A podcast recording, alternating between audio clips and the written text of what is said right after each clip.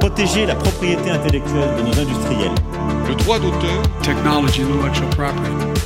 R2PI. R2PI, le podcast de la propriété intellectuelle. Chers auditeurs, chères auditrices, bienvenue sur R2PI, votre podcast de propriété intellectuelle. Ici, on parle de pays, on en parle entre amis, mais surtout, on vous en parle. Aujourd'hui, retrouvez un membre de notre équipe pour un épisode de Hip Hop Culture. Bonne écoute Bonjour à tous, bonjour à toutes et bienvenue dans Hip Hop Culture, l'émission qui interprète nos loisirs au regard de la propriété intellectuelle et qui est faite pour vous. Films, livres, séries, musique, rien n'échappe à l'API et nous allons vous le prouver. Je suis Marc Benoît et aujourd'hui j'ai le plaisir de recevoir Yann Bazir qui va nous parler de Hayao Miyazaki et le droit. Bonjour Yann. Bonjour Marc. Alors, pourquoi ce sujet? Alors pourquoi ce sujet? Euh, Parce que euh, l'œuvre d'Hayao Miyazaki euh, me berce depuis un certain nombre d'années, j'ai envie de dire, et que dans le cadre du mouvement droit et pop culture, il est apparu comme une évidence à un moment ou à un autre de traiter la question du droit dans Hayao Miyazaki, et c'est la raison pour laquelle on avait organisé un colloque il y a, enfin en mai 2021 sur Hayao Miyazaki et le droit, et j'ai eu la lourde tâche d'envisager la question de la propriété intellectuelle dans l'œuvre d'Hayao Miyazaki. Donc on, parlera de, tous ces... Enfin, j'imagine qu'on va brasser plusieurs films différents, on va pas s'attacher à une œuvre en particulier. Non, effectivement, euh, la question de la propriété intellectuelle dans Hayao Miyazaki, on pourrait la résumer euh, assez rapidement. Il n'y a, pas grand-chose, hein, contrairement à d'autres œuvres où on traite effectivement de la propriété intellectuelle. Euh, je pense par exemple aux œuvres de Naoki Uruzawa ou, dans 20th Century Boys, dans Billy Bat, on parle de manière très précise du droit d'auteur. Mais malgré tout, on retrouve des objets de droit de propriété intellectuelle dans l'œuvre d'Hayao Miyazaki ça interroge nécessairement le spécialiste de propriété intellectuelle, euh, qu'il s'agisse des signes distinctifs, qu'il s'agisse euh, des œuvres de l'esprit, qu'il s'agisse euh, d'inventions. Et donc on aura, j'espère, quand même quelque chose à dire dans le cadre de, ce podcast. Matière à discuter, d'accord. Alors de Nausicaa à Mononoke en passant par Shihiro, qu'est-ce que la propriété actuelle a, la, pardon, la propriété intellectuelle a à dire de Miyazaki, ou plutôt qu'est-ce que Miyazaki a à dire de la propriété intellectuelle? Alors, comme je l'ai dit, peut-être pas grand-chose, pas grand-chose. Je suis pas intimement persuadé que ça soit un sujet euh, qui soit central dans l'œuvre d'Hayao Miyazaki, contrairement à l'environnement, par exemple, contrairement à la guerre et donc mhm. peut-être au droit international public. Le droit du travail aussi euh, est omniprésent dans l'œuvre d'Hayao Miyazaki. On pense au travail des enfants. Par contre, la propriété intellectuelle n'apparaît pas euh, de manière évidente dans, cette œuvre. Euh, toutefois, et comme je l'ai dit précédemment, les objets de droit de propriété intellectuelle, on les retrouve. On retrouve des marques, on retrouve des signes distinctifs. Alors, est-ce qu'il s'agit de marques ou pas Ça, on, pourra y réfléchir. Qu'il s'agisse de marques fictives ou de marques réelles qu'on retrouve dans les œuvres. Et puis, on a euh, évidemment des, inventions qu'on retrouve, évidemment, et ça aussi on pourra le dire un peu plus tard, L'innovation est au cœur de l'œuvre d'Hayao Miyazaki et ça peut emporter des difficultés sur, la réalité parce qu'on pourra peut-être s'interroger sur le, côté inventeur et créateur d'Hayao Miyazaki. D'accord, très bien. Alors si on commence par discuter donc de ces signes distinctifs, euh, peut-être les marques, qu'est-ce qu'on a comme exemple dans les œuvres, dans l'œuvre de Miyazaki Alors, euh, comme vous l'avez dit précédemment, Marc, euh, c'est transversal. On ne va pas s'attacher à envisager une œuvre en, particulier. Euh, il y en a deux peut-être qui peuvent ici attirer notre attention. C'est Kiki la petite sorcière et Porco Rosso. Dans Kiki la petite sorcière, on trouve des enseignes comme Boss, d'ailleurs, qui peuvent rappeler la marque Hugo Boss. On a l'enseigne Hôtel Minaco, on a l'enseigne Talbot, qui est là aussi peut-être une reprise d'une marque réelle. Et puis dans Porco Rosso, vous avez là aussi des enseignes, l'Hôtel Piccolo Spa, par exemple. Et donc, ces marques, on les rencontre. On rencontre aussi euh, des marques sous forme d'easter egg, euh, c'est-à-dire, vous savez, des, petits clins d'œil qui sont euh, donnés, qui sont cachés dans, dans, les œuvres. Et typiquement, dans les œuvres d'Hayao Miyazaki, l'easter egg assez traditionnel, c'est les studios Ghibli. On retrouve Ghibli dans Porco Rosso, on retrouve Ghibli aussi dans Kiki la petite sorcière, sauf erreur de ma part. Et puis, au-delà de ces marques fictives, eh bien, vous avez des marques réelles qui se baladent comme ça de manière incidente dans, dans les œuvres. Alors j'ai cité Boss tout à l'heure, est-ce que c'était vraiment... Oui, enfin, c'est une marque réelle, mais il y en a deux euh, qu'on peut vraiment identifier avec précision.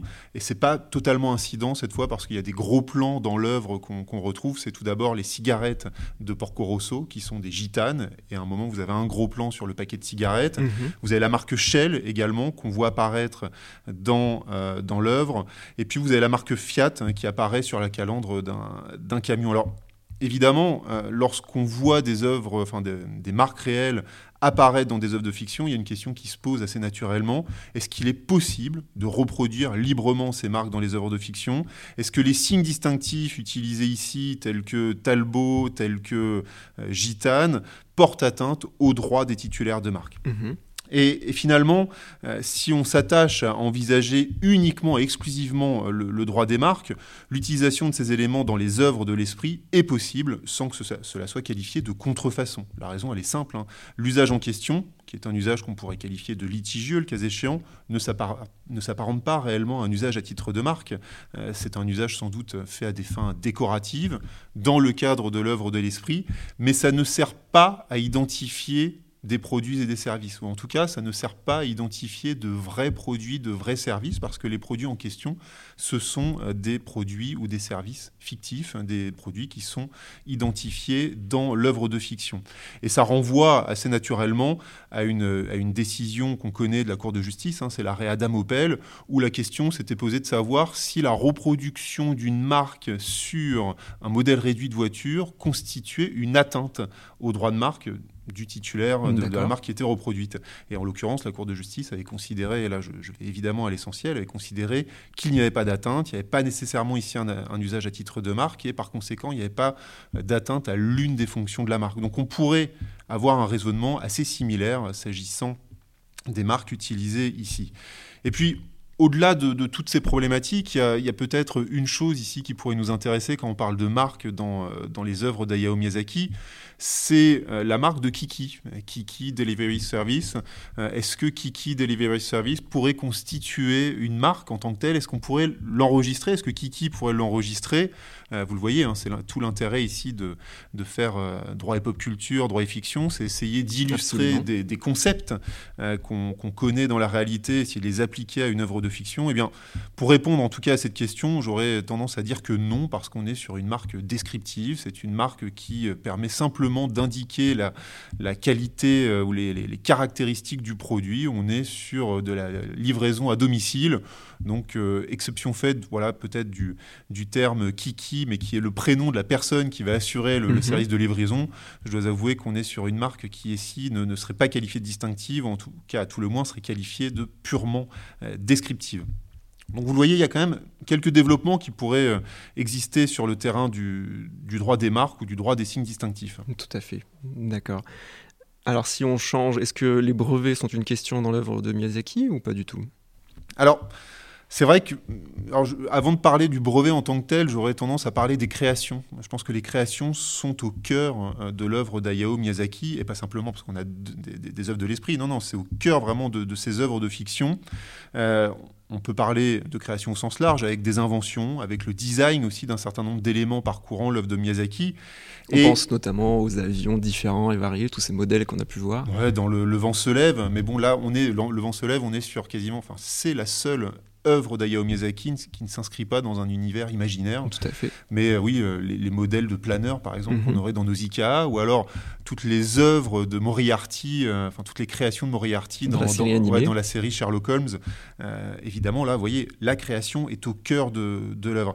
Et, et en fait, plus globalement, plus généralement, c'est pas tant la création qui est au cœur de l'œuvre de Miyazaki, mais c'est la science la science en fait joue un rôle prédominant dans, son œuvre. Euh, les personnages qui évoluent euh, dans l'œuvre de Miyazaki eh bien, évoluent dans des environnements souvent rétro-futuristes, voire post-apocalyptiques, hein, euh, Laputa, Nausicaa, ou encore Conan le fils du futur. Et, ces, ces, œuvres souvent pointe du doigt les dérives de la science, euh, du pouvoir que, que, la science peut engendrer. je pense par exemple dans, dans Mononoke, hein, on voit que le progrès de la science, même là si c'est émergent, c'est quelque chose qui pourrait porter atteinte à, la nature.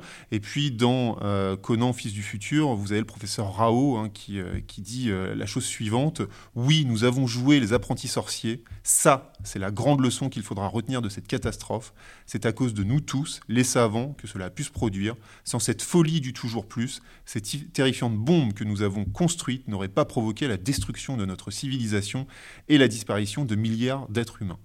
Donc vous voyez, la science vraiment est au cœur et au cœur de l'œuvre d'Hayao Miyazaki et l'inquiète. Bien sûr. Moi, je, reste marqué d'ailleurs, pardon, je vous coupe, mais de cette scène dans Nausicaa. Alors attention, spoiler à ceux qui n'ont pas vu le film, mais lorsque l'armée fait appel à ce géant qui est en train de se décomposer et qui, en fait est une arme pour essayer de, combattre les, insectes, c'est quelque chose d'assez terrifiant et, en même temps qui, qui, pose en fait, comme vous le dites, c'est cette question qui est centrale dans l'œuvre de Miyazaki du rapport entre l'humanité et la science, de jusqu'où est-ce qu'on peut aller dans la destruction dans, la protection. Mais du coup, puisqu'on parle d'une œuvre de, fiction avec une personne qui imagine, est-ce que lorsque l'on parle de propriété intellectuelle, on peut imaginer, euh, on peut envisager une protection au profit de Miyazaki de toutes ces armes, de tous ces avions qu'il imagine et qu'il invente, qu'il crée peut-être? Est-ce que c'est un créateur ou est-ce que c'est un inventeur? Ou est-ce qu'il ne correspond ni à l'un ni à l'autre? Alors, la, question, est intéressante. Est-ce qu'on peut qualifier Hayao Miyazaki d'inventeur, de créateur? Alors de créateur, évidemment, dans, le cadre de ses œuvres de l'esprit. Mais en fait, la vraie question et la chose qui est peut-être la plus intéressante, c'est voir quelles seraient les conséquences sur la réalité euh, de, ces créations. En d'autres termes, est-ce que Hayao Miyazaki est un destructeur de nouveautés? Alors je m'explique. Euh, il faut simplement rappeler qu'un brevet peut être délivré à la condition que l'invention soit nouvelle et qu'elle résulte d'une activité inventive. Or, une invention, elle est considérée comme étant nouvelle lorsqu'on ne la retrouve pas telle qu'elle dans l'état de la technique. C'est-à-dire l'état de la technique, tout ce qui a été rendu accessible au public avant la date de dépôt du brevet, par une description écrite ou orale, un usage ou tout autre moyen.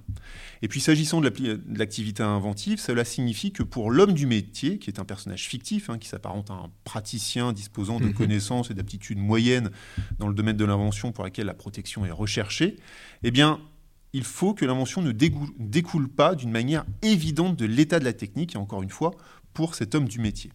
Or, l'état de la technique est absolu et peut parfaitement être issu d'une œuvre de fiction.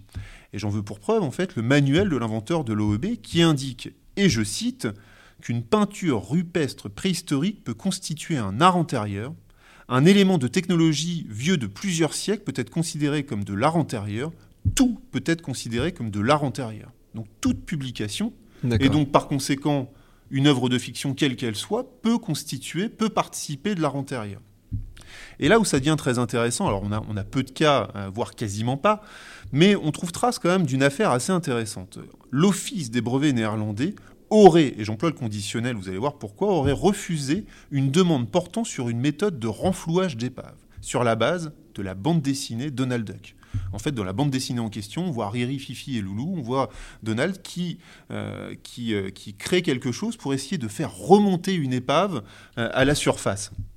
Et en fait, pourquoi j'ai employé le conditionnel? Parce que l'archive de l'Office néerlandais ne permet plus d'accéder à cette référence, détruite depuis, et ce n'est que sur la base d'écrits, de récits secondaires que cette référence s'appuie. Mais quoi qu'il en soit, il ne fait aucun doute qu'une telle divulgation fasse bien partie de l'art antérieur. C'est-à-dire ce qu'on trouve dans une bande dessinée, ce qu'on trouve dans un dessin animé, eh bien, peut participer de l'état de la technique. Et ça, c'est quand même quelque chose d'assez incroyable. Alors, on revient à l'œuvre de Miyazaki et la question qui se pose, c'est est-ce qu'on ne pourrait pas envisager une solution équivalente, par exemple pour le planeur de Nausicaa, donc on appelle Mauve, Meuve, M, O VE. Alors pourquoi je pose cette question? Parce que vous avez un japonais qui s'est inspiré de ce planeur pour créer son propre modèle. Et le modèle en question, c'est l'OpenSky M-02. Alors, la question, elle est, elle est ouverte, elle mérite, euh, elle mérite d'être posée, elle mérite d'être creusée.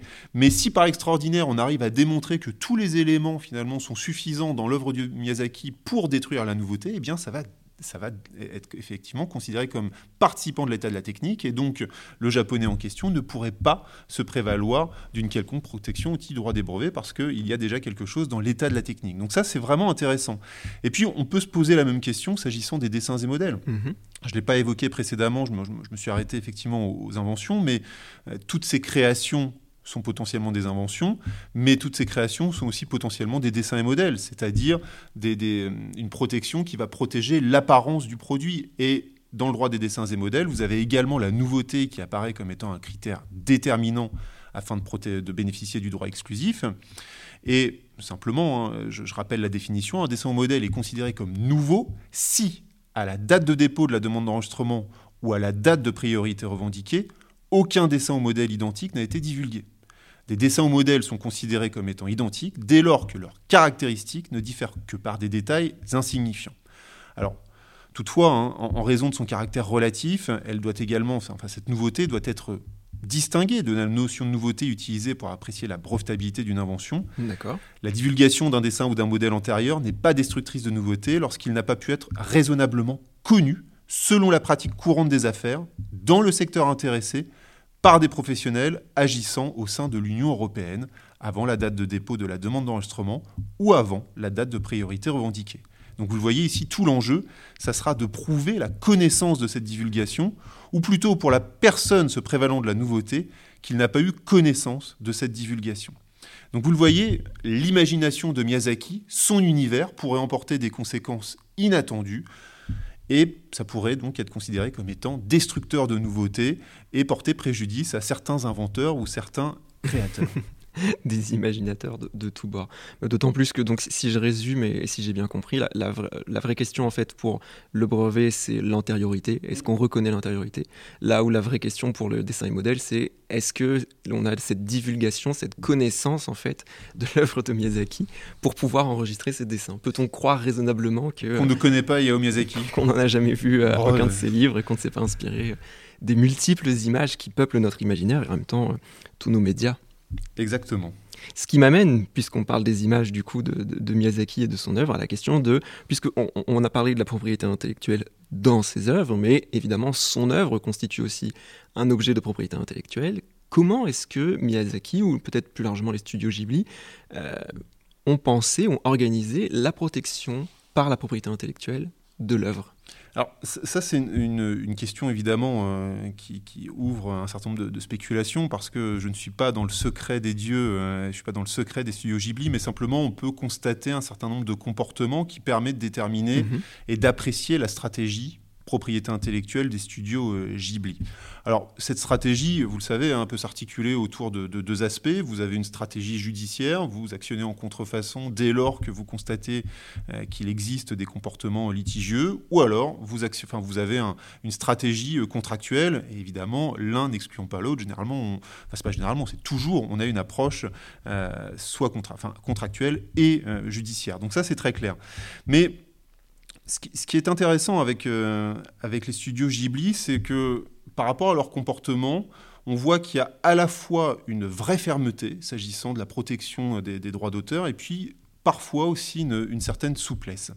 Alors pourquoi fermeté? Euh, Tout simplement parce que lorsque vous vous baladez dans les studios, dans le, le musée pardon des studios Ghibli à Mitaka, donc à, à, Tokyo, il est totalement interdit de faire des photos au sein du, euh, du, du, musée. D'accord. La raison, je pense qu'elle est assez simple, c'est que c'est fondé sur le, le droit d'auteur, parce que le musée, euh, et pour avoir eu la chance de, de le visiter, est, est vraiment beau. Euh, on est vraiment euh, imprégné de, de, de l'ambiance des œuvres d'Hayao Miyazaki. Et donc, on peut imaginer qu'il y ait des considérations droit d'auteur derrière. Donc, vous voyez, une vraie fermeté.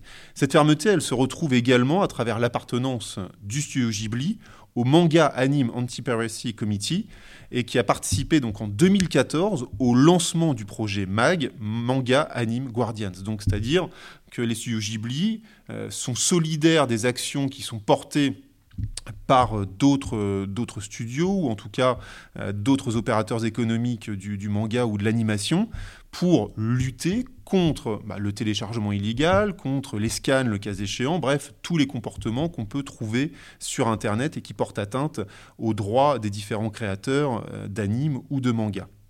Donc fermeté d'un côté, très clairement, et ce qui, ce qui est parfaitement euh, légitime, mais souplesse aussi. Souplesse, euh, notamment lorsqu'on sait que les studios Ghibli ont mis à disposition des centaines d'images euh, pour pouvoir les utiliser librement. Donc pour, tout à chacun peut les télécharger et les utiliser librement.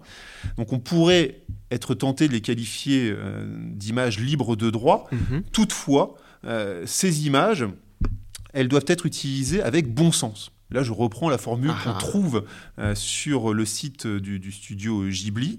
Alors, qu'est-ce qu'on entend par un usage de bon sens? Euh, je, dois, je dois avouer que c'est laissé à la libre interprétation, je pense, euh, des studios Ghibli qui se laissent le droit d'agir en contrefaçon ou non s'ils constatent euh, qu'un usage n'est pas fait dans le, le bon sens. Alors, on pourrait imaginer qu'un usage ne serait pas fait dans le bon sens si euh, on commence à faire un usage commercial de, ce type de- d'image. Mais voilà, c'est le seul exemple que j'ai en tête. On pourrait imaginer, eh bien évidemment, d'autres euh, hypothèses. Donc, vous voyez, ça, c'est la, la stratégie un peu droit d'auteur, en tout cas, ce qu'on sait, ce qu'on qu'on constate.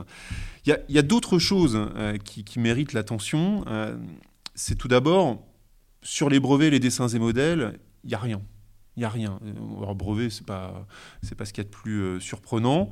Euh, sur les dessins et modèles, on aurait pu imaginer en fait que des dessins et modèles aient été déposés pour euh, protéger bah, des produits dérivés, par exemple. Mhm. Euh, les produits dérivés des studios Ghibli, il y en a beaucoup. Alors, on les voit peut-être pas suffisamment euh, en France, mais il faut savoir qu'au Japon, vous avez euh, une chaîne de magasins qu'on retrouve dans bon nombre de villes Qui sont Où dédiés. qui sont dédiés au, au studio Ghibli. Donc, on aurait pu imaginer des dessins et modèles.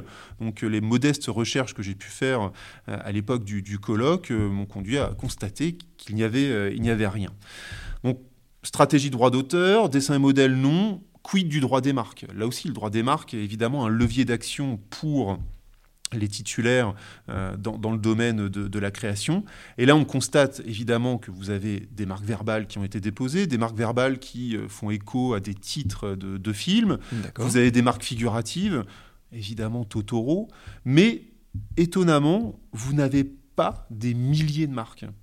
Et, et- et c'est euh, c'est en contradiction avec ce qu'on connaît pour les autres studios. Vous allez, enfin, vous tapez euh, déposant Warner Bros, Paramount, etc. C'est Mhm. des milliers, des centaines de milliers de marques qui sont enregistrées à travers le monde.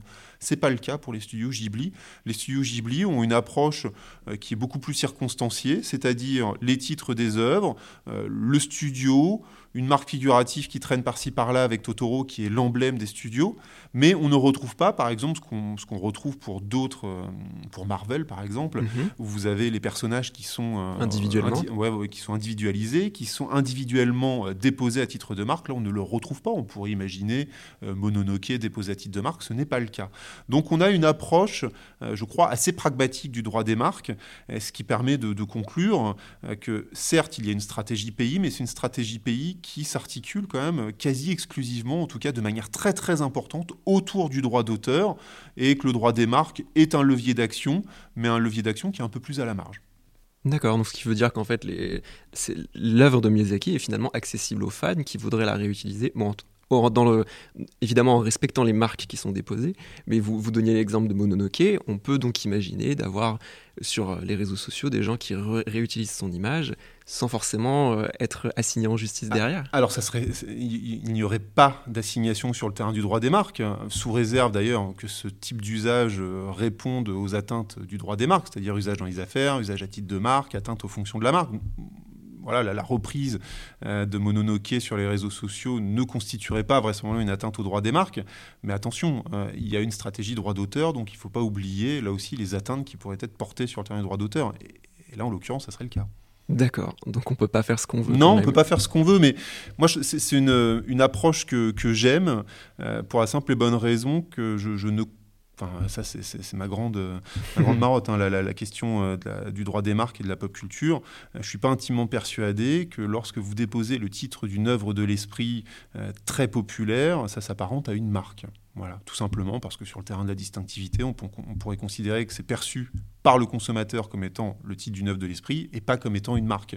Donc vous voyez, il peut y avoir des obstacles et je trouve ça assez intéressant. Alors je ne sais pas si c'est la réflexion des studios Ghibli, hein, encore une fois, je ne suis pas dans, dans leur tête, mais je trouve ça assez intéressant qu'il y ait une approche qui est plutôt orientée droit d'auteur et moins droit des marques, en tout cas de manière plus circonstanciée et plus limitée. D'accord, très bien. Pour en fait accent- accentuer pardon, finalement l'accent sur l'int- l'intégrité de l'œuvre en elle-même et, de ses composantes. Oui, et, un exemple tout simple, hein, et d'ailleurs c'est l'exemple que je donne toujours quand, quand j'évoque ces questions de marque et pop culture, c'est que les studios Ghibli ont déposé Totoro à titre de marque, mais parce qu'il y a une vraie stratégie derrière. C'est-à-dire que Totoro n'est plus simplement Totoro dans mon voisin Totoro, Mhm. c'est Totoro, emblème, symbole des studios Ghibli. Et donc Totoro est devenu, par l'usage qui en a été fait, une vraie marque. Donc vous voyez, il y a une vraie stratégie, comme Mickey. Mickey euh, était évidemment une œuvre de l'esprit, en tout cas le personnage d'œuvre de l'esprit. Et puis, euh, par la suite, bah, c'est devenu euh, le symbole, l'emblème euh, des studios Walt Disney, des, parcs Walt Disney. Et donc, à partir de là, bah, c'est devenu une marque. Et donc, moi, ce qui, m'intéresse, c'est voilà, cette stratégie. On a une, voilà, comme je l'ai dit, une stratégie très orientée droit d'auteur, entre souplesse et fermeté, et puis une stratégie marque qui est plus circonstanciée, plus limitée. D'accord, très bien. Je crois que ça nous a permis de faire le tour de la question Oui, et merci. que on va on pourra pouvoir laisser nos, nos auditeurs et nos auditrices en leur conseillant bien entendu euh, s'ils ont l'abonnement à la plateforme de streaming concernée de, re- de voir et revoir les œuvres de Miyazaki pour euh, rêver euh, encore et toujours et peut-être euh, mettre en application les, les quelques pistes que nous avons pu euh, euh, identifier euh, ici. Oui, regardez l'œuvre différemment. C'est l'objectif. Tout à fait. Merci Yann. Merci beaucoup. Merci d'avoir écouté R2PI, un podcast proposé par le CEPI. Retrouvez notre actualité sur le site du podcast et sur nos comptes Twitter, Instagram et LinkedIn. Les liens sont en description de l'épisode. Vous pouvez également nous écrire par email à l'adresse r2pi.contact@gmail.com. À la semaine prochaine.